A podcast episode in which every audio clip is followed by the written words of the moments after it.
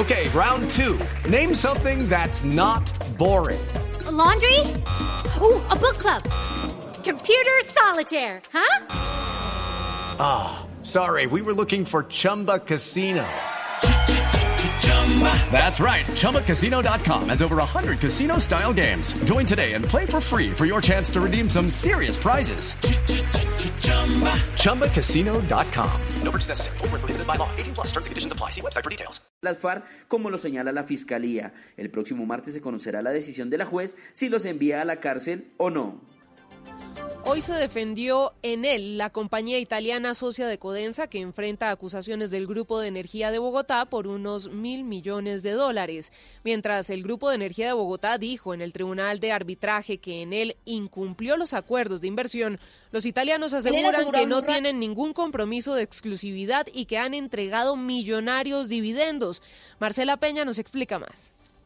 En él aseguró a Blue Radio que viene cumpliendo los acuerdos de inversión del Grupo de Energía de Bogotá, pero niega que esté obligada a desarrollar sus negocios en el país exclusivamente a través de Emgesa y Codensa. Hay que recordar que una de las razones por las cuales está molesto el Grupo de Energía de Bogotá es por la aparición de varias empresas en el país bajo la marca Enel. La compañía italiana asegura que Enel X no representa una competencia porque de hecho es propiedad de Codensa. Tampoco es el caso de Enel Américas que es un conglomerado en el exterior. Sin embargo, Enel Green Power es propiedad exclusiva del grupo Enel. Se dedica al negocio de la energía renovable en varios continentes y está presente en Colombia desde el año 2012. Según las cifras de Enel, el grupo de energía de Bogotá recibió 1,6 billones de pesos en utilidades de Codensa desde 2015 y esa repartición de dividendos supera el promedio de las compañías del sector en la región. La DIAN en Antioquia selló por tres días la Piedra del Peñol, el reconocido sitio turístico de Antioquia. La decisión se da como sanción tributaria tras una investigación de la entidad. Camila Carvajal.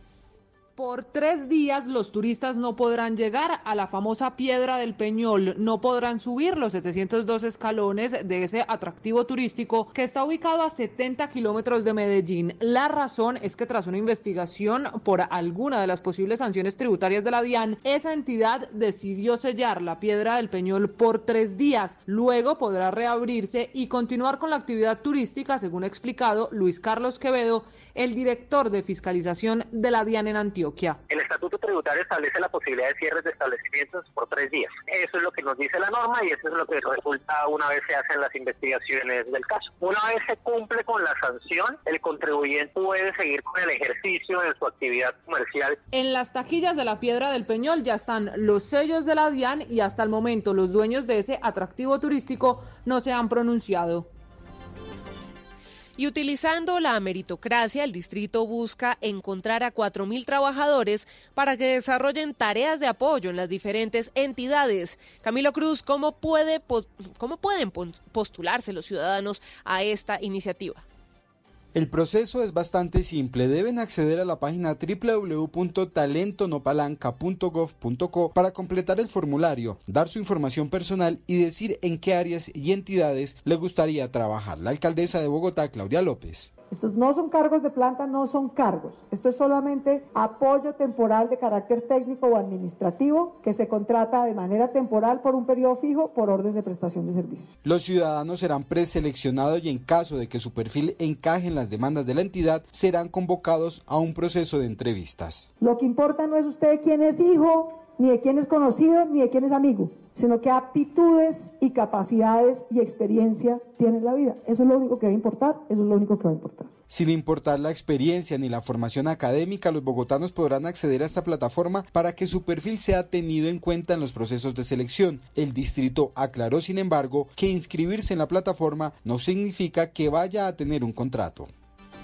En otras informaciones, en Turbaco, Bolívar, un grupo de líderes sociales de los Montes de María realizaron un plantón en la gobernación para exigir garantías de seguridad ante las constantes amenazas que han recibido en los últimos días. José Donado.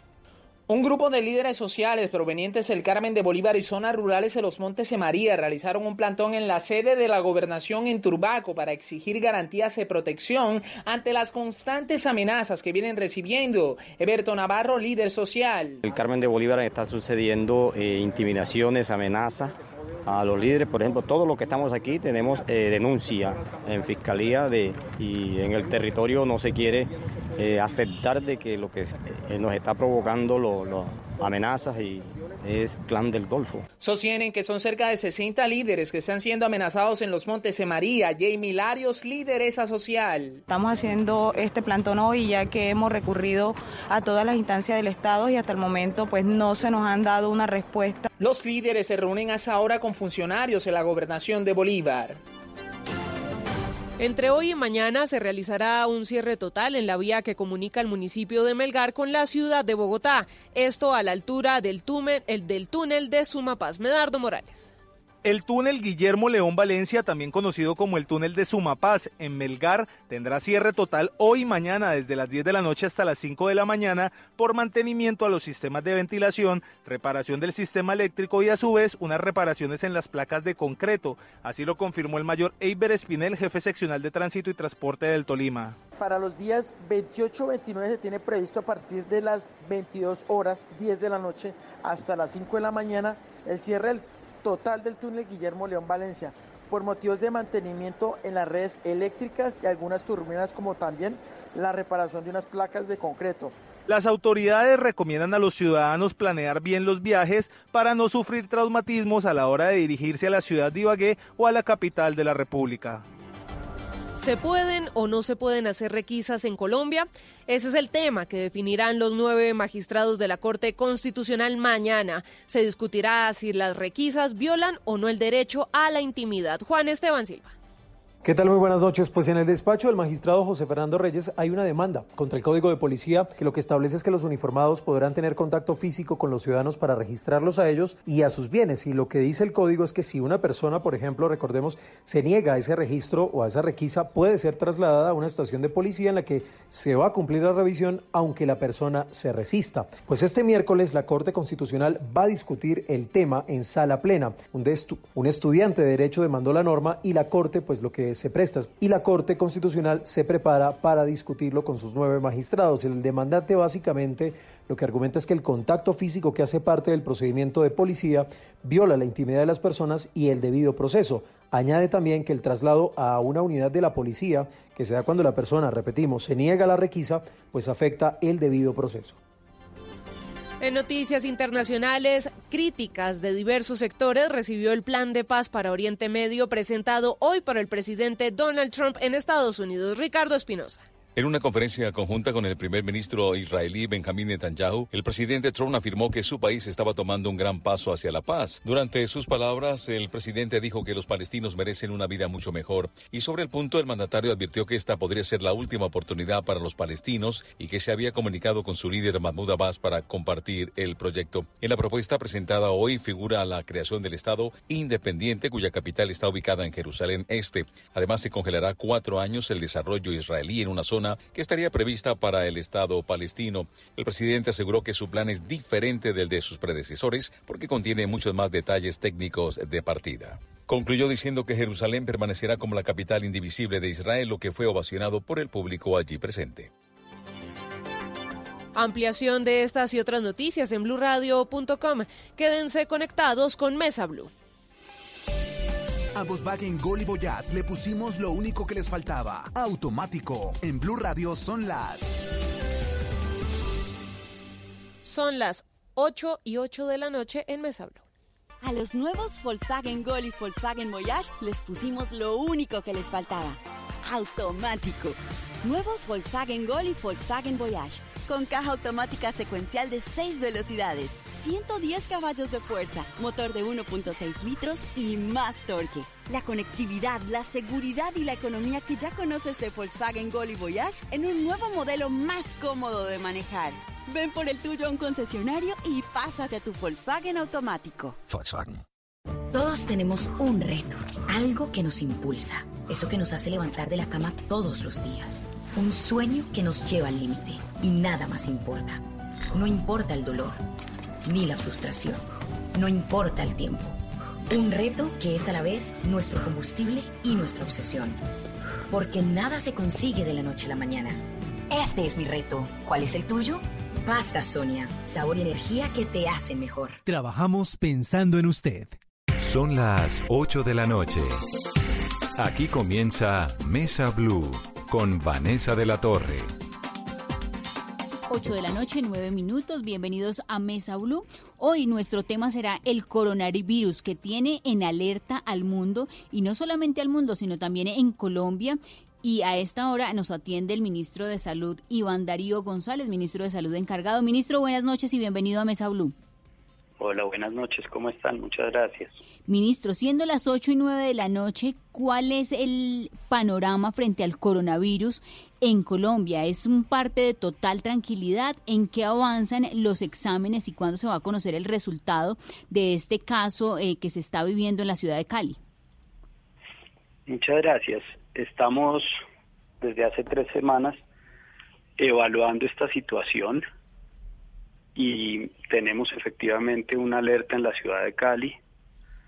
Yo creería que al final de esta semana deberíamos tener un resultado sobre esa evaluación. La persona está estable, está bien, ha venido evolucionando favorablemente, pero las pruebas toman tiempo mientras se pueden confirmar o descartar las diferentes posibilidades de enfermedad que, que producen los síntomas que tiene ese paciente. Entonces, estamos en ese proceso, y yo esperaría que antes de finalizar la semana pudiéramos tener una aproximación al tema. Ministro, ¿cuál es el proceso de verificación? Ustedes reciben el caso, la alerta cuando el, el, ciudadano, el pasajero colombiano de cualquier nacionalidad tenga estos síntomas. ¿Cuál es el procedimiento a seguir? Depende del, del punto donde nos enteremos. Nos hemos enterado en dos sitios por ahora. Nos hemos enterado en aeropuertos y nos hemos enterado en hospitales o clínicas. Y en ambos casos, digamos que el protocolo que ha establecido el Ministerio en conjunto con el Instituto Nacional de Salud y que ha compartido con la aeronáutica, determina los pasos a seguir. Entonces, las personas pueden consultar desde su casa y las clínicas saben a través de las secretarías de salud cómo contactarse con el Instituto Nacional de Salud y el Ministerio o desde los aeropuertos nos ubican y nosotros damos todo el acompañamiento y enviamos los equipos desde el instituto a verificar los casos y entender si se puede tratar o no de un caso para estudio. Y el protocolo, por ejemplo, si es en un aeropuerto, la primera autoridad es eh, Aeronáutica Civil o Migración Colombia o la Secretaría de Salud de la ciudad en la que esté el aeropuerto o cómo funciona, ministro, para explicarle a todos nuestros oyentes. Sí, la interacción la hacemos, le voy a poner un ejemplo, la hemos hecho con la aeronáutica en Bogotá, en, todo el país, pero en el caso específico de Bogotá, además involucramos al operador del aeropuerto, con quien ya activamos un protocolo y estamos trabajando muy de la mano con la Secretaría de Salud de Bogotá, la de Cali y otras secretarías identificando estos procesos. Ministro, y por ejemplo, es decir, un pasajero viene en un vuelo procedente de Shanghái, de Hong Kong, de Pekín o de Europa, y en el transcurso del vuelo, eh, por ejemplo, el pasajero tiene ciertos, ciertos síntomas o quizá le informa a la tripulación que no se está sintiendo bien o cómo logran identificarlo, ministro, porque sobre eso hay muchas dudas que no, hemos recibido a lo largo de la tarde, preguntas de todos nuestros tuiteros hoy. Sí, pero, pero es como usted lo expresa, el pasajero expresa la cosa, expresa los síntomas, expresa la molestia, lo puede expresar al llegar o lo puede expresar en el aire, y las aerolíneas, de hecho también se ha trabajado a través de la aeronáutica con las aerolíneas, tienen la, digamos, la claridad de cómo moverse dentro de los aeropuertos para llevar a las personas a sitios protegidos donde pueden entrar digamos, en contacto ya con las autoridades locales de salud y llevar a los sitios que se han determinado para atender los casos. Esa es la lógica. Nosotros no estamos haciendo en este momento cosas que se han hecho en otros lugares, por ejemplo, toma de temperatura a todos los pasajeros que se bajan. Y no lo estamos haciendo porque no hay evidencia que soporte una decisión compleja como esa en aeropuertos grandes como los nuestros. ¿no? no, no es lo correcto hacerlo. Entonces tenemos otro tipo de aproximaciones, digamos, totalmente alineadas con el Reglamento Sanitario Internacional de la Organización Mundial de la Salud, y vamos controlando a medida que va evolucionando. Es importante entender que la salud pública es evolutiva y de pronto si usted puede ahora podemos hablar de lo que está pasando en Chocó que hoy nos jalaron las orejas desde desde Blue y sería sería interesante podernos aproximar a cómo la salud pública tiene que pararse desde donde se puede parar de acuerdo al contexto. Hoy estamos haciendo una evaluación de riesgo. Ayer la Organización Mundial de la Salud elevó la categoría de riesgo a alto. Entonces hemos estado por la tarde reunidos con varias agencias mirando el nivel de riesgo, determinándolo para Colombia y seguramente eso va a mover eh, o podría llegar a mover la clasificación que hasta ahora hemos tenido. Entonces, la salud pública va evolucionando. Acá, en el caso que usted pregunta de los aeropuertos, pues en este momento con lo que tenemos es suficiente y hemos logrado dar, digamos, eh, en el blanco en la identificación de los casos en el momento adecuado, hemos podido ir estudiándolos. De los casos que hemos tenido, se han descartado varios y algunos están en proceso de análisis. Y un poco lo que lo que vale la pena aquí, digamos, reiterar es que el gobierno del presidente Duque tiene total compromiso de mantener a la población informada con un ánimo que solo busca que la población se comprometa a consultar cuando tiene síntomas y a tomar todas las medidas de prevención. Entonces, Ministro, cuando, cuando usted dice que la Organización Mundial de la Salud ya subió el índice a alto, ¿qué significa eso? ¿Cuáles son los, los indicadores, digamos, de una situación como esta bajo los protocolos de la OMS?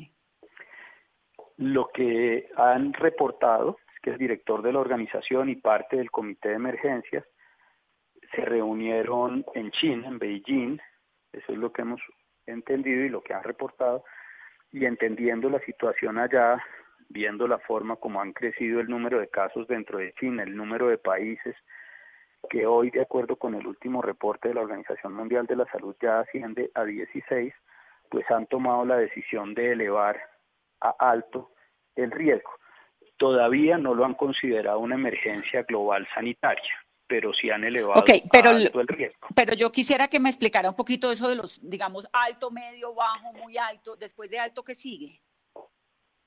Bueno, entonces estábamos, nos habían indicado que era un riesgo bajo y nosotros lo estamos midiendo en dos dimensiones. Lo estamos midiendo en el riesgo de introducción al país y el riesgo de contención de la epidemia. Lo que está pasando allá, digamos, es lo que ellos están evaluando y han tomado esa decisión. Nosotros hasta ahora hemos mantenido ese riesgo bajo porque nuestros flujos migratorios con China, con esa provincia, con esa ciudad de Wuhan, pues son realmente bajos. No tenemos vuelos directos y por lo tanto, digamos, a la luz de eso, estamos estudiando el tema, ¿sí? Ahora bien, cuando ya usted tiene 16 países, dos de ellos en América, que son Canadá y Estados Unidos, pues seguramente la evaluación de riesgo va a hacer que reconsideremos estos temas y eventualmente podríamos elevar la clasificación. Por ahora, el mensaje es el mismo que hemos venido dando. Esto es una situación que está sucediendo. Las autoridades están articuladas, atentas a la situación y seguramente mañana podremos saber. No tenemos casos confirmados ahora, y mañana, cuando tengamos una información más precisa del último reporte de la organización, podremos comentar cuál es la situación nuestra. Pero yo creo que, digamos, el mensaje en mis palabras es un mensaje de alerta, de tranquilidad y de acción alrededor de todo lo que dice el Reglamento Sanitario Internacional, que es el lenguaje común que hablamos los países para afrontar este tipo de cosas. Sí, ya le voy a preguntar sobre Chocó, ministro, pero quería hacerle antes de irme a lo de Chocó, quiero preguntarle una... No, pues es que por Chocó siempre hay que jalar las orejas. Le quiero hacer una pregunta, ¿usted está preocupado? Estoy atento, estoy atento, más que preocupado. Yo creo que Colombia tiene una capacidad de vigilancia en nuestro Instituto Nacional de Salud y en el Ministerio, una capacidad importante, yo diría reconocida en la región. Hemos venido trabajando en esto hace varias semanas, estamos en contacto permanente, y cuando digo permanente es 24 horas al día a través del Centro Nacional de Enlace con la Organización Mundial, la Organización Panamericana de la Salud y el Centro de Enfermedades de los Estados Unidos y todos los países de la región. Pues tenemos mucho y si llegara el caso, del primer caso, por así decirlo, pues tendríamos además la ventaja de tener muy buenos profesionales de salud, muy buenos hospitales y mucha experiencia en el manejo de este tipo de situaciones, porque Colombia tiene permanentemente situaciones de respiración aguda, de infecciones respiratorias agudas. Entonces, pues mi palabra no estoy preocupado, pero sí hemos estado concentrados con un equipo amplio, interdisciplinario, con diferentes agencias, y estamos evolucionando. Esto es, que es, un virus que conoció la humanidad hace 28 días. mire dónde estamos. Entonces, por eso digo, las capacidades de respuesta van dándose a medida que vamos aprendiendo de esta enfermedad, pero Colombia tiene toda la capacidad de hacer una vigilancia intensificada, de establecer unos protocolos para identificar los casos, de hacer pruebas diagnósticas para descartar o confirmar y de darle tratamiento a las personas. Ese caso de Cali es una persona que en este momento está evolucionando satisfactoriamente. Entonces yo creo que tenemos que estar atentos, sin caer pero, en Pero lo de Cali no está confirmado, ¿no? No, señora, en este momento, y le digo la hora, 8 y 21 de la noche, no hay casos confirmados en Colombia. ¿Cuánto tiempo se demora el proceso de, confirmación de un, del coronavirus? Digamos, le hacen eh, eh, el, el, examen es por descarte, como si no tiene todo esto, entonces tiene coronavirus, o hay ya en Colombia un protocolo específico para el coronavirus. Nosotros nos paramos en tres variables, los antecedentes de las personas, la, los síntomas respiratorios que tiene y las pruebas virales que tenemos disponibles. Hoy nosotros tenemos varios tipos de coronavirus que circulan en Colombia, pero para ese nuevo, ni Colombia ni otros países de la región tienen por ahora. Está trabajando el instituto para tener pruebas cuanto antes, pero en este momento el procedimiento, como usted dice, es por descarte. Si sale con síntomas, así haya estado en la región, pero le sale positivo a algo, lo que dice el reglamento sanitario es que debemos descartar el caso. Y si sale negativo, debemos seguir haciendo pruebas. Primero el Instituto Nacional de Salud, que tiene mayor sensibilidad y especificidad, y si las del instituto salen negativos, los antecedentes son positivos y los síntomas respiratorios encajan para mantener el caso en estudio, está, digamos, la ruta para enviarlo al CDC y que lo puedan estudiar y nos den respuesta en cuestión de horas. El hecho de que Colombia sea un país en el que hay un montón de murciélagos y bueno, tratando como de entender de dónde viene este virus y en la preparación de este programa con Carolina nos encontramos que hay una sopa de murciélago en la China, que los investigadores creen que tal vez pudo ser el origen con las serpientes, bueno, en un mercado allá de animales exóticos que el resto del planeta casi que no consume, pero que se consumen allá. Vamos, todo eso está en investigación, pero, pero lo del murciélago hace a Colombia de alguna manera un poco más eh, vulnerable o un lugar que, que, que tenga que tener especial cuidado en este contexto global? No, yo, yo creo que acá, digamos, lo que nos define el tipo de riesgo es la transmisión persona a persona y eso es lo que se está evaluando, eso es lo que están estudiando los virólogos y los expertos de epidemiología en el mundo entero y nosotros estamos conectados con todas esas redes de conocimiento aprendiendo, pero el hecho de que haya, digamos, serpientes o murciélagos en Colombia no incrementa el riesgo y lo que sí tenemos de verdad es que estar alerta, viendo cómo evoluciona el tema hacia adelante y tomando decisiones cada día con la cabeza fría, con la tranquilidad de las capacidades que tenemos, con el gobierno encima del tema, otras autoridades atentas a los desarrollos y una gran cooperación de la Organización Panamericana y Mundial de la Salud que están haciendo un esfuerzo grande por acompañar a los países en su, digamos, rol misional de proteger a las poblaciones. Ministro, ¿y cuál ha sido el contacto y la relación eh, desde el gobierno colombiano con los ciudadanos colombianos que viven en Wuhan? Sabemos que hay más de 15 personas, hay un grupo de estudiantes que viven en una universidad que allí fue donde se originó este coronavirus. No, yo le puedo hablar del coronavirus en Colombia, del Chocó cuando usted diga, pero la Cancillería, digamos, es la encargada de cuidar a los colombianos que están en el exterior y nosotros estamos pues atentos a, todo lo que pasa en el interior. Entonces, no me animo a darle una respuesta porque no la tengo. Bueno, ministro, gracias. Lo despido, no sin antes preguntarle el Chocó. ¿Qué tan grave? La situación del Chocó siempre es realmente muy grave y todo lo que le llega a uno del Chocó lamentablemente son noticias que lo dejan a uno muy preocupado, pero hay un resguardo indígena en el Bajo eh, Baudó, donde hay niños que han fallecido. ¿Qué tipo de atención están recibiendo? Entonces, ahí, ahí viene un poco la respuesta para darle contexto a lo que ustedes mencionaron en el programa, que me parece importante. Efectivamente hay una alerta de un líder de una comunidad en el Bajo Baudó que nos indica que hay cinco niños fallecidos eh, en esa comunidad específicamente. Nosotros, digamos,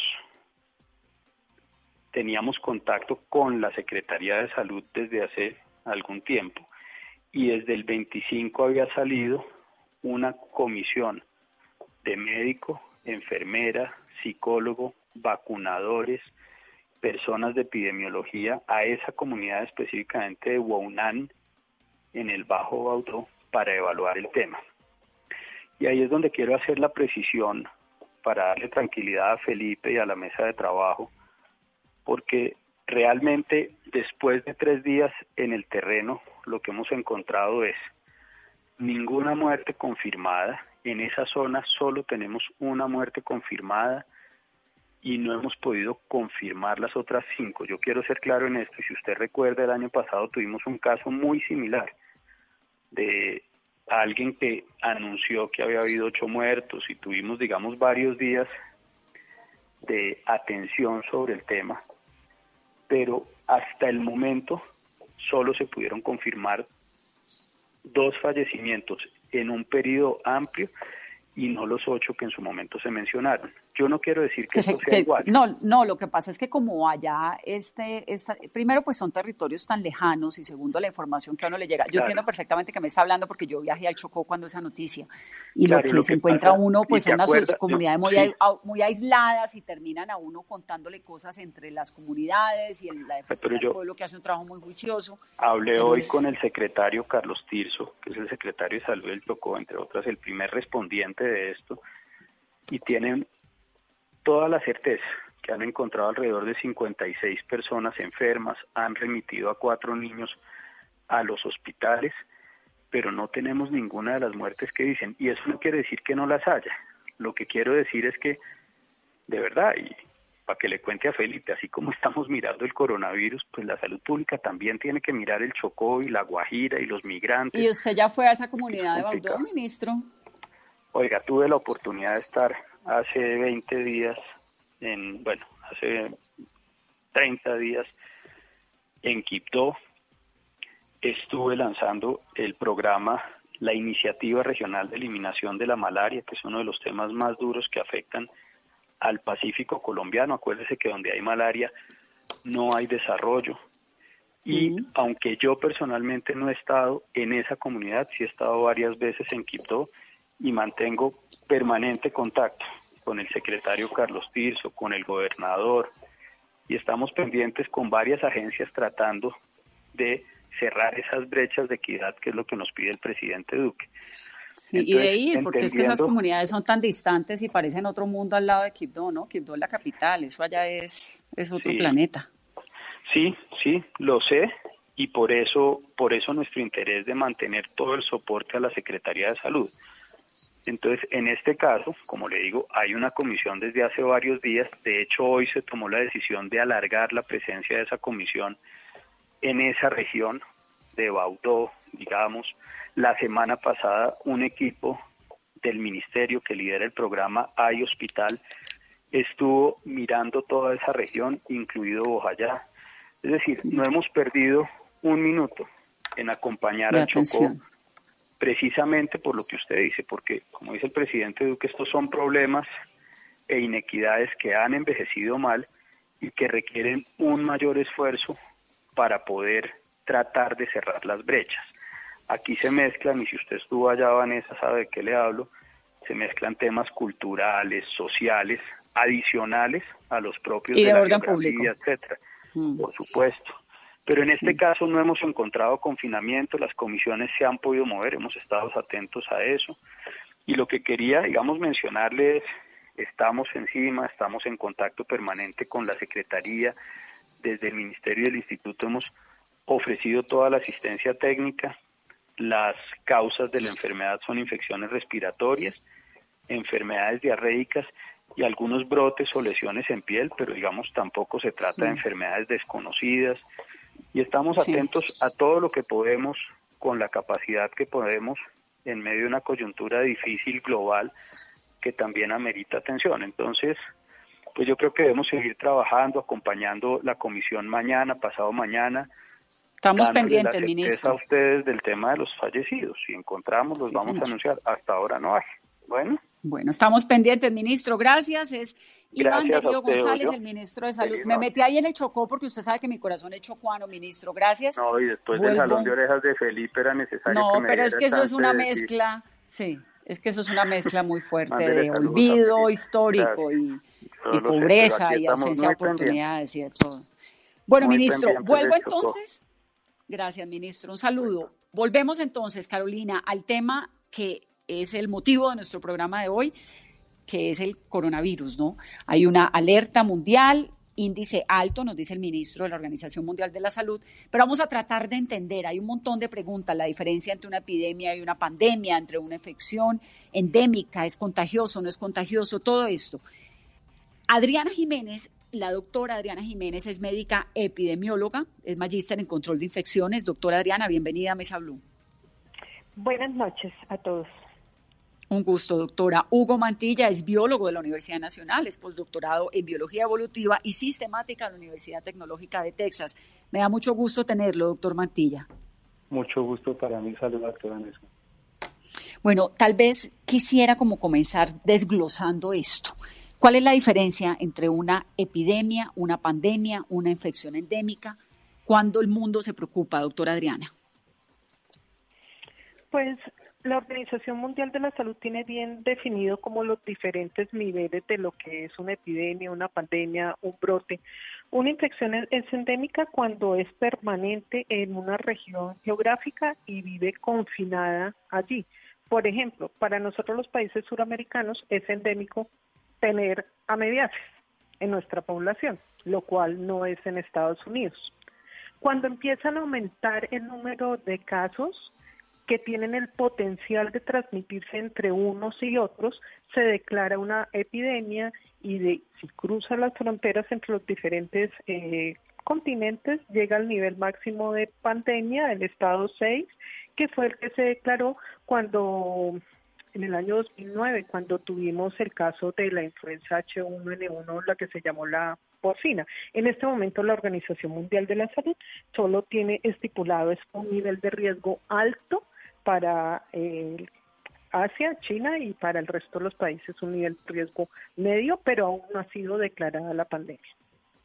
¿Y qué es el coronavirus? Porque hablamos como estábamos revisando con Carolina los datos y hay unas familias, el SRAS que se transmite a través de los gatos, que fue como una, un virus anterior, y hay otro que es el MRS que era anterior. ¿Qué es el coronavirus?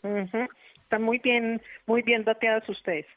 Pues nada, estamos, no entendemos nada de lo que queremos es aprovechar a usted para que nos explique, doctora. Pues mira que los coronavirus siempre han circulado. Eh, fueron descritos por allá como en los 50 y el coronavirus era un virus como de baja virulencia. Afecta a los animales, los veterinarios saben bien, afecta a las vacas, afecta a los pollos y también afectaba a los humanos y en los humanos nos produce un resfriado común. Era una causa más de resfriado común. Pero en el año 2002 tuvo su primera mutación. Se piensa que se originó, que mutó como en una especie de, mapaches y otro animal raro que nosotros no conocemos. Por eso es que tantos virus mutan allá de Asia, porque nosotros no tenemos tanto contacto en los mercados. Usted va para lo que más encuentra una gallina pero usted va a un mercado chino y encuentra unos cerdos y encuentra el faisán y encuentra un poco de aves exóticas y allí se crea como la el escenario perfecto para que estos virus muten. Entonces, la primera vez que mutó fue en el año 2002 y un virus que producía un resfriado común empezó a producir neumonía y produjo la epidemia del SARS, que creo que la recordamos. Y quien haya visto una película, no sé si la hayan visto, que llamaba Contagio, esa película estaba, eh, está basada, eso fue el SARS. Eso fue el SARS, que en el SARS el primer médico que viajó a investigar la epidemia en China, el doctor Carlo Urbani, murió. Exactamente igual a lo que está produciendo el doctor ahorita que también falleció. Ay, claro, el médico, un médico que se había retirado, que llevaba 10 años sin ejercer y comenzó a hacer estas investigaciones y falleció la semana pasada, ¿no? Caso muy similar. Igual pasó en SARS. Pero entonces SARS, SARS también fue como una mutación de animales a humanos. sí, fue la primera vez que mutó el coronavirus y empezó a ser una enfermedad más grave para los humanos. Así como apareció el SARS en el 2002, en agosto del 2003 desapareció el SARS. Y bueno, después vino el síndrome respiratorio de Oriente Medio. Este virus aparece en el 2012, el virus que causa este síndrome, y viene de Arabia Saudita. Y en ese caso parece que mutó o el reservorio fueron los camellos. Afortunadamente ese virus tiene poca posibilidad de transmitirse de humano a humano. Afortunadamente. Ese es el, que usted llama, el que se llama MERS. o que se conoce como MERS. Sí. El que se conoce como MERS aparece en Arabia Saudita con su reservorio en los camellos, poca posibilidad de transmitirse de humano a humano, casi que quedó confinado allí en Arabia Saudita y afortunadamente el virus no tiene esa posibilidad porque eso sí que tiene una mortalidad alta, casi el 41%. Si lo comparamos con este virus ahorita que tiene una mortalidad de 2.3% y el SARS que tuvo una mortalidad de 10.8%, pues ese era un virus muy virulento. ¿Y cuál es la razón por la cual a un ser humano se le pega una enfermedad de animal, porque entonces es que le rompe a uno como el principio de creer que, no sé, que uno no le va a, pagar, a pegar la fiebre a los perros, ni le va a pegar eh, la gripa a las vacas, ni ellas a uno, ¿no? Exactamente, siempre uno tiene cierta protección eh, entre los mismos virus, pero que pertenecen a especies diferentes, pertenecen a los animales o pertenecen a los humanos. Pero a veces los virus o las bacterias pueden mutar y saltar la barrera de las especies. Un ejemplo muy claro. ¿Se acuerda cuando fue la epidemia de las vacas locas?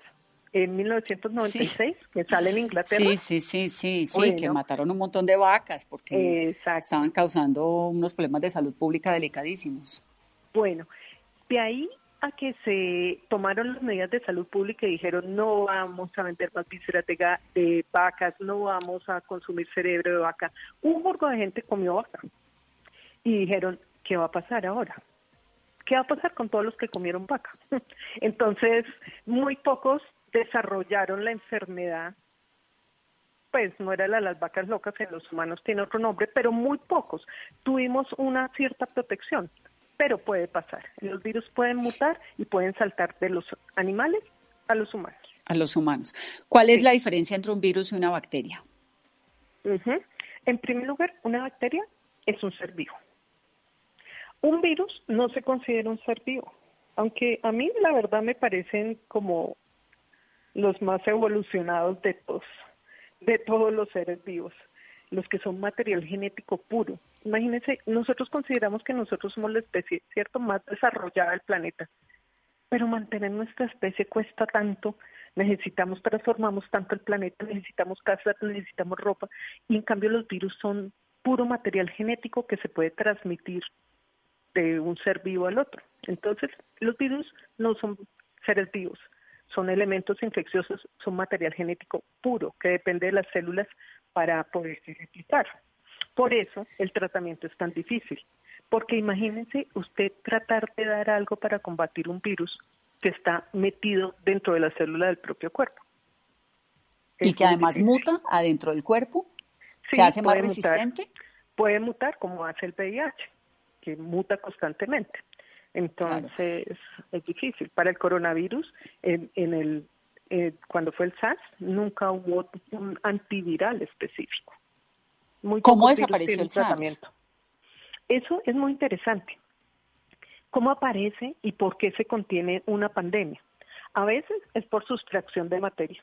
Sustracción de materia es, hay tantos muertos, la gente no sale, la gente se va al campo, como cuando hacían en la media en la peste, que se alejaba.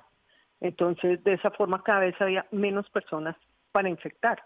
O como hace el ébola, que mata rápidamente a su huésped y las demás personas dejan abandonados sus pequeños pueblitos para no contagiarse. Pero en términos de un agente infeccioso, si nosotros dijéramos un agente infeccioso es un ser vivo que es inteligente, supongamos, yo no quiero matar a mi huésped, porque es que si yo lo mato, es como un fracaso de mi proceso, estoy matando la casa que me aloja. Pero a veces no se necesita tanta mortalidad y se contienen. Cuando el SARS llegó de Asia y el segundo país más afectado fue Canadá y se propagó tan rápido en Canadá que creyó pues que iba a bajar por todo el continente americano, se tomaron todas las medidas de control, que es lo que nosotros estudiamos para hacer en los hospitales y en las poblaciones, y fue tan efectivo que se logró contener. Mire, del SARS, usted sabe, yo creo que ya todo el mundo sabe ese, eso que nos han recomendado tanto de que usted no puede respirar así, eh, estornudar, perdón, al aire, sino estornude dentro de su saco, estornude ¿cierto? En el codo. Sí, sí eso lo aprende uno además en el, en el colegio, en el jardín. Claro, pero es que usted, usted debe ser joven, porque a mí en el jardín eso nunca me lo enseñaron, porque eso, lo de, eso se aprendió fue el SARS, porque se dieron cuenta que el virus se estaba diseminando muy rápido porque la gente estornudaba hacia el aire. Entonces, esa es una manera de contener. cuando fue el SARS, los hospitales de Canadá los cerraron porque cantidad de médicos, de personal de salud se estaba infectando también, entonces los dejaron en cuarentena en los hospitales y eso ayudó a contener, pero no no sabemos exactamente por qué se contiene, ¿no? Doctora, ya vengo con usted para que me explique las vacunas, cómo funcionan, cómo se reproduce una vacuna, cómo, cómo, cómo muta un virus. Vamos a hablar de eso en momentos, pero es que quiero hablar con el doctor Hugo Mantilla, que como les contaba es biólogo de la Universidad eh, nacional, porque como telón de fondo, Carolina, en nuestro proceso de investigación de este virus nos encontramos el murciélago, ¿no? Y la famosa la, sopa la famosa sopa de murciélago. Es que una revista, en la revista Science China Life, dice que una de las posibles causas del contagio del coronavirus podría ser la sopa de murciélago. En los mercados asiáticos es muy común que, por ejemplo, uno llega, va caminando y le ofrece ver los animales vivos y es lo que estaba pasando. Ellos estaban consumiendo sopa de murciélago porque supuestamente les ayuda a subir las defensas, además serviría para cuidar enfermedades respiratorias. Mire la, la, paradoja, doctor Mantilla. ¿Si viene del murciélago? Bueno. ¿De la sopa del eh, murciélago? Sí, eh, bueno, realmente eso es algo que toca verificar. Lo que sí se ha podido determinar es que dentro de esos coronavirus que cada uno tiene como su cédula de identidad, que está por ese código genético que nos explicaba muy bien la doctora, eh, tú puedes comparar entre esos códigos y de acuerdo a la similaridad asignarle cierta familiaridad, digamos, a los, a los virus. Entonces, en este caso parece que esos coronavirus se relacionan mucho con esas enfermedades que, con esas variantes que ustedes han mencionado, tanto el SARS como el MERS, que eh, parece que eh, son virus que se dan eh, frecuentemente en los murciélagos. Pero realmente, pues no, no es no se ha podido determinar específicamente que venga de los murciélagos. Se sugirió en algunos momentos también que venía de las serpientes, de ciertas culebras, pero esas serpientes, digamos, consumen murciélagos y pueden a través de ese mismo mecanismo de la ingesta adquirir la carga viral que pueden tener los murciélagos. Otros estudios señalan que pueden eh, ser unos parientes cercanos de los gatos, los vivérridos, que también, pues, al ser carnívoros y consumir animales, pueden eh, tomar la carga eh, parasitaria y viral que puedan tener estos, estos animales. Y si uno se come un murciélago, pues que no es el caso de Colombia, pero pues es el caso de China, suponiendo que, digamos, lo que la investigación, porque también es todo como muy preliminar, ¿no? Digamos que llevamos, como desde el 28 días en estas, apenas tratando de, comprenderlo. ¿Y se transmitiría porque el murciélago está infectado o es un virus que en una condición normal puede tener un animal como el murciélago o como la serpiente en estos casos? Bueno, y a ellos no se les eh, manifiesta, pero a los humanos sí. Sí, ahí la doctora eh, en su charla muy extensa nos, nos dio varias pistas de cómo funciona este, este fenómeno. O sea, los virus necesitan de las células animales y vegetales para reproducirse. Eh, en, su perfección, que yo estoy de acuerdo con la doctora, les falta un pedacito, les falta el pedacito de cómo se reproducen. Ellos utilizan la maquinaria de las células, la que hace que las células se dividan, para dividirse ellos. Entonces cada virus reconoce su casa y ese reconocimiento se hace a partir de características que tienen las células. Usualmente son eh, materiales que están en la, en la pared de la célula que le, son como la, la, serían como la señal que le da al, al, virus de que ese es el lugar donde puede conectarse e identificar la célula. Eh, algunos son muy específicos, otros no tanto. Los que en esas relaciones, digamos, muy estrechas y las que tienen más tiempo, como decía la doctora, eh, los virus eh, han, han, podido, digamos, coexistir con sus hospederos y, y, y, desarrollar o haber sido seleccionados aquellos que no destruyen a su hospedero, no matan la gallina de los huevos de oro y ahí permanecen mucho tiempo. Entonces, entre más largas sean las relaciones entre los virus y sus hospederos, pues la expectativa es que algunos individuos de esas poblaciones sobrevivan y, y permanecen ahí como hospederos. En algunos casos específicos, como por ejemplo eso, una relación novedosa, trófica, o sea, de alimentación, eh, ingieres tú un animal con todo lo que tiene, con todo su microuniverso, pues pueden darse estas, estas mutaciones y pueden aparecer variantes que, que lleguen a transmitirse incluso dentro de, ese nueva, dentro de esos nuevos organismos. Doctor Mantilla, y por ejemplo esa sopa de murciélago, ¿qué nutrientes puede tener o qué le puede ayudar al cuerpo de una persona que la consuma? O si es que se llega de otro lado a satanizar o en, el imaginario de todos está ver el murciélago como un negativo, o sea, ¿quién toma sopa de murciélago? Sí, pues mira, los murciélagos son mamíferos, son tan mamíferos como nosotros, o como lo es un cerdo, o como lo es un una vaca. Entonces realmente pues no es que los murciélagos estén hechos de materiales diferentes y pues tienen, tienen tendrán las propiedades que tiene ingerir las proteínas y, y los alimentos que tiene cualquier otro mamífero. ¿sí? No creo que haya una diferencia particular. El tema de la satanización sí es grave, porque realmente eh, los murciélagos lo que hacen es prestar muchísimos beneficios a la humanidad, incluso en términos de control de virus, pues los murciélagos son consumidores primarios de insectos y dentro de eso los mosquitos. Y por ejemplo para Colombia, y lo, no lo corroborará la doctora, dengue, chikungunya y zika nos, nos, nos han costado a nosotros billones de dólares en la última década en lo que se llama la carga de la enfermedad. Y hay muchísimas más personas afectadas y muestras por eso que, que lo que puede ocurrir, por ejemplo, en el caso de Colombia, para SARS, MERS o este coronavirus nuevo. Sí, porque ahora entonces comienza la satanización de los pobres murciélagos, ¿no?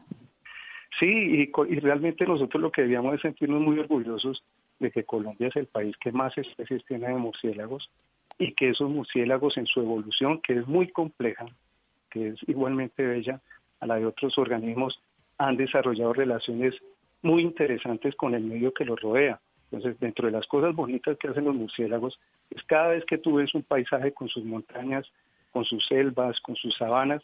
Las plantas que están sembradas en esos ecosistemas han sido sembradas por los murciélagos a través de, fecar semillas. Las flores que tú ves, muchas de ellas tienen síndromes que atraen a los murciélagos y los murciélagos son polinizadores de miles, miles de plantas en el trópico y aparte de eso, pues ejercen este control eh, poblacional a muchos insectos. En una noche un murciélago se puede comer tres, cuatro veces su peso en mosquitos. Entonces realmente son más los beneficios que yo veo que se prestan que lo que, que los eh, tal vez los riesgos los riesgos y la otra cosa lo que, interesante lo que sí podemos evitar es la sopa de murciélago no doctor podríamos evitarla y, cual, y, y, Vanessa en mi mensaje tal vez más importante sería que de dónde vienen estas afectaciones.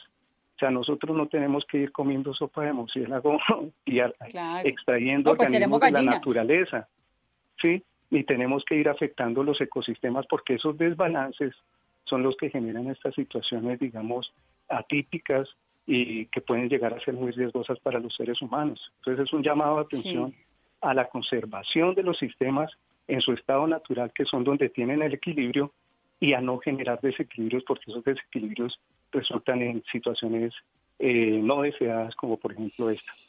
Sí, lo que pasa es que la China con sus 1.400 millones de habitantes, allá se comen todo lo que haya.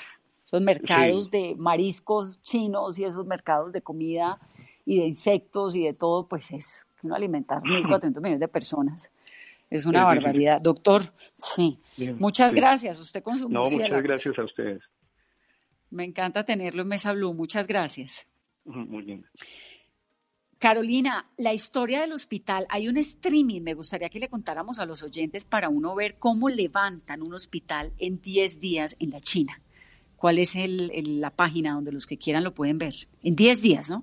Sí, en 10 días, Vanessa. O sea, eh, se muestra, por ejemplo, abrimos la página en este momento, son las me está cargando, es un streaming que está habilitado en una página, son las 9 de la mañana 48 minutos y se ve ¿Qué están haciendo? Están empezando a mover los módulos porque son módulos prefabricados en los que se están eh, haciendo los hospitales para atender a todos los pacientes infectados contagiados de coronavirus y la página cuál es, Vanessa, nuestros oyentes si quieren consultarlo y ver qué está pasando en este momento, cómo avanza la construcción, la página es www.iyang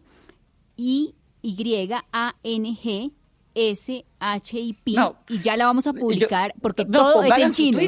Ya la, ya la publicamos porque todo, todo es en chino. La página es completamente en chino. Lo único que uno puede entender son las imágenes y ver las imágenes. De resto, imposible. Bien, pueda póngalo en su Twitter, ¿qué es cuál? Eh, Caro Trinidad C. Sí, y lo seguimos ahí porque es que sí, tampoco, pues ya estamos, ya hicimos el curso de coronavirus, no estoy segura que vayamos a hacer el curso de chino o de mandarín, por lo menos hoy. Doctora Adriana, ¿cómo se previene contagiarse de un virus? En este caso, el coronavirus. Pues mira, evitar contagiarse de un microorganismo que se transmite por vía aérea no es tan sencillo. Evitar contagiarse de un virus como el VIH es muy sencillo. Usted no tenga relaciones sexuales, no acepte transfusiones sanguíneas y no va a tener VIH. Usted puede, tiene la opción de hacerlo, ¿cierto? Pero un virus respiratorio es muy difícil, además porque estos virus suelen transmitirse cuando la persona aún está en su fase de contagio. Porque obviamente si uno ve a una persona que está enferma pues seguramente me mantendré a metros o me acercaré a ella con tapabocas y todas las medidas, pero si está en periodo de contagio, entonces es difícil. Eh, si uno es mucho más psicorrígido, cuadriculado y seguramente como estarán haciendo en China y como ve uno a veces muchas imágenes allá en China, eh, todo el mundo con su tapabocas, el tapabocas es especial, ese que llamamos el N95. Eh, la gente tiene guantes, la gente no se saluda de beso, la gente no se saluda de manos, la gente se lava las manos todo el tiempo, la gente usa el alcohol glicerinado, mantiene consumo botella de alcohol glicerinado. Doctora, ¿y qué tan efectivo es, por ejemplo, el uso de tapabocas, el uso de antibacterial? ¿Qué tanto puede disminuir los riesgos de contagio? Pues es lo que tenemos, es lo que hay. Pero mira que hay una cosa y es que la Organización Mundial de la Salud, el CDC, bueno, todos los que investigan sobre este virus, aún no tenemos claro si el virus se transmite por gotas o por transmisión aérea. Te explico cuál es la diferencia. Un virus que se transmite por gotas lo podemos contener con un tapabocas común y corriente. De esos como los que salen en el video que todo el mundo se ríe del señor que se está poniendo el tapabocas al revés, ¿no? Claro, o, no, o no tomándose el vaso de agua del otro.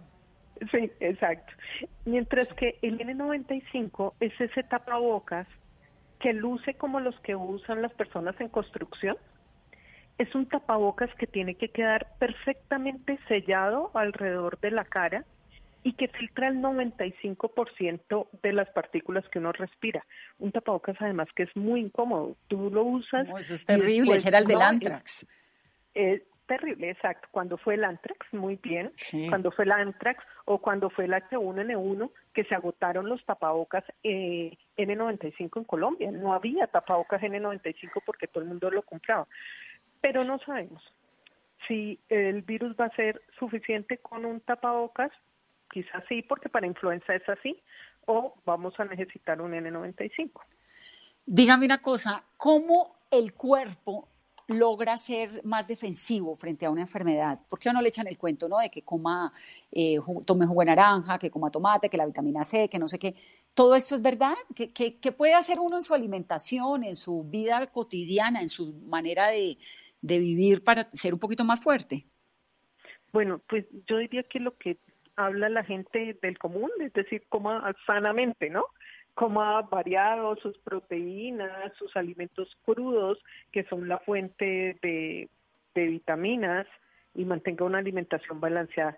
Lo demás que dice la gente, esa cantidad de productos que uno ve que venden eh, y que promocionan, pues eso no tiene suficientes estudios para decir la vitamina C extra y todo eso, ¿no? Mira, la vitamina C extra tiene unos estudios, eh, se han hecho demasiados estudios y a la conclusión que han llegado es que la vitamina C puede reducir en un día la duración del resfriado común o puede prevenir los casos de resfriado común en poblaciones expuestas a estrés, a estrés por frío. Ejemplo, estrés por frío, ¿quiénes son?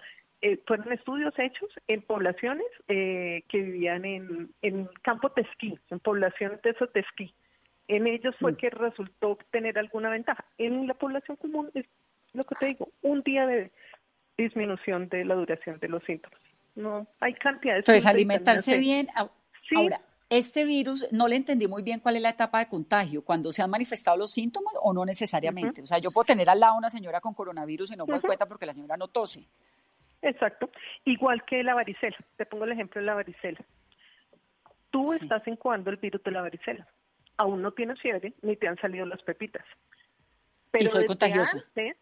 eres contagiosa para los demás. Por eso en los colegios, antes de que existiera la vacuna, o sea, en mi época, aparecía uno con varicela y muchos en el curso tenían varicela. Porque ya cuando lo mandaban a la casa, ya había contagiado una cantidad de compañeros. Mm. ¿Cómo funcionan las vacunas, doctora? ¿Qué es lo que hacen? ¿Y, estamos cerca de la vacuna del coronavirus o eso va a estar demorado? Pues las vacunas es como un componente que tiene un elemento infeccioso al que le han quitado un poco su virulencia. Entonces, yo me expongo, como todas las vacunas que tenemos, como la varicela nuevamente. Entonces, yo me expongo a un virus que es, digamos, menos fuerte, mi sistema inmune lo combate sin que me den las vesículas de la varicela y después cuando yo me expongo al de la varicela verdadero, el que viene con su plena virulencia, pues yo ya tengo los anticuerpos previamente formados y de esa forma me protege. Así funcionan las vacunas. Pero para coronavirus no tenemos vacuna, pero lo bueno es que la tecnología eh, y las técnicas eh, de biología molecular han avanzado tanto, cuando fue el H1N1, la pandemia de esa H1N1, era el mismo H1N1 con el que todos nos vacunamos, solo que había mutado un, un poquito y ya no, ya no sirvió la vacuna pero en menos de un año ya teníamos vacuna contra el H1N1. Cuando fue el ébola, empezaron a desarrollar rápidamente la vacuna y en menos de un año tenían ya un prototipo de vacuna. O sea, si llegamos a tener un coronavirus, una gran pandemia de coronavirus y el CDC ya está trabajando en el desarrollo de la vacuna y yo tengo mucha esperanza que lo logren hacer. Pero la gente se está preocupando demasiado por este virus y es inevitable, ¿cierto? Es inevitable que cada vez nos, en este mundo de globalización, es inevitable que vayan llegando diferentes virus y que nos vayamos exponiendo a diferentes virus. La última gran pandemia del mundo fue hace un siglo, 1918, la llamada influencia española. Mató casi 100 millones de personas, es decir, Hace un siglo no tenemos una pandemia de esa magnitud. Y yo no es que quiera ser fatalista ni nada, pero la tenemos que tener, en algún momento la vamos a tener. Pero mientras tanto, a mí me parece que deberíamos preocuparnos más de lo que sí podemos evitar. ¿Qué podemos evitar? Oiga, ¿ustedes, ¿ustedes se están vacunando contra la influenza? ¿Ustedes sabían que el último año en Estados Unidos hubo 13 millones de casos de influenza con 6.600 muertos? Y eso sí lo podemos evitar y hay una vacuna. Los oyentes, ¿ustedes tienen más de 50 años? ¿Ustedes saben que hay una vacuna para lo que llaman la culebrilla y que la pueden evitar? Entonces, pues, estas cosas que pasan nos permiten la oportunidad de hablar de, de otras cosas, ¿sí? Que podemos contener y que sí podemos hacer cosas. Doctora, y por ejemplo, si un oyente que tiene un viaje a la China lo tiene que hacer sí o sí, ¿cómo puede evitar y, por ejemplo, se puede aplicar algún medicamento? ¿Qué debería llevar en su botiquín para tratar de disminuir el riesgo de contagio?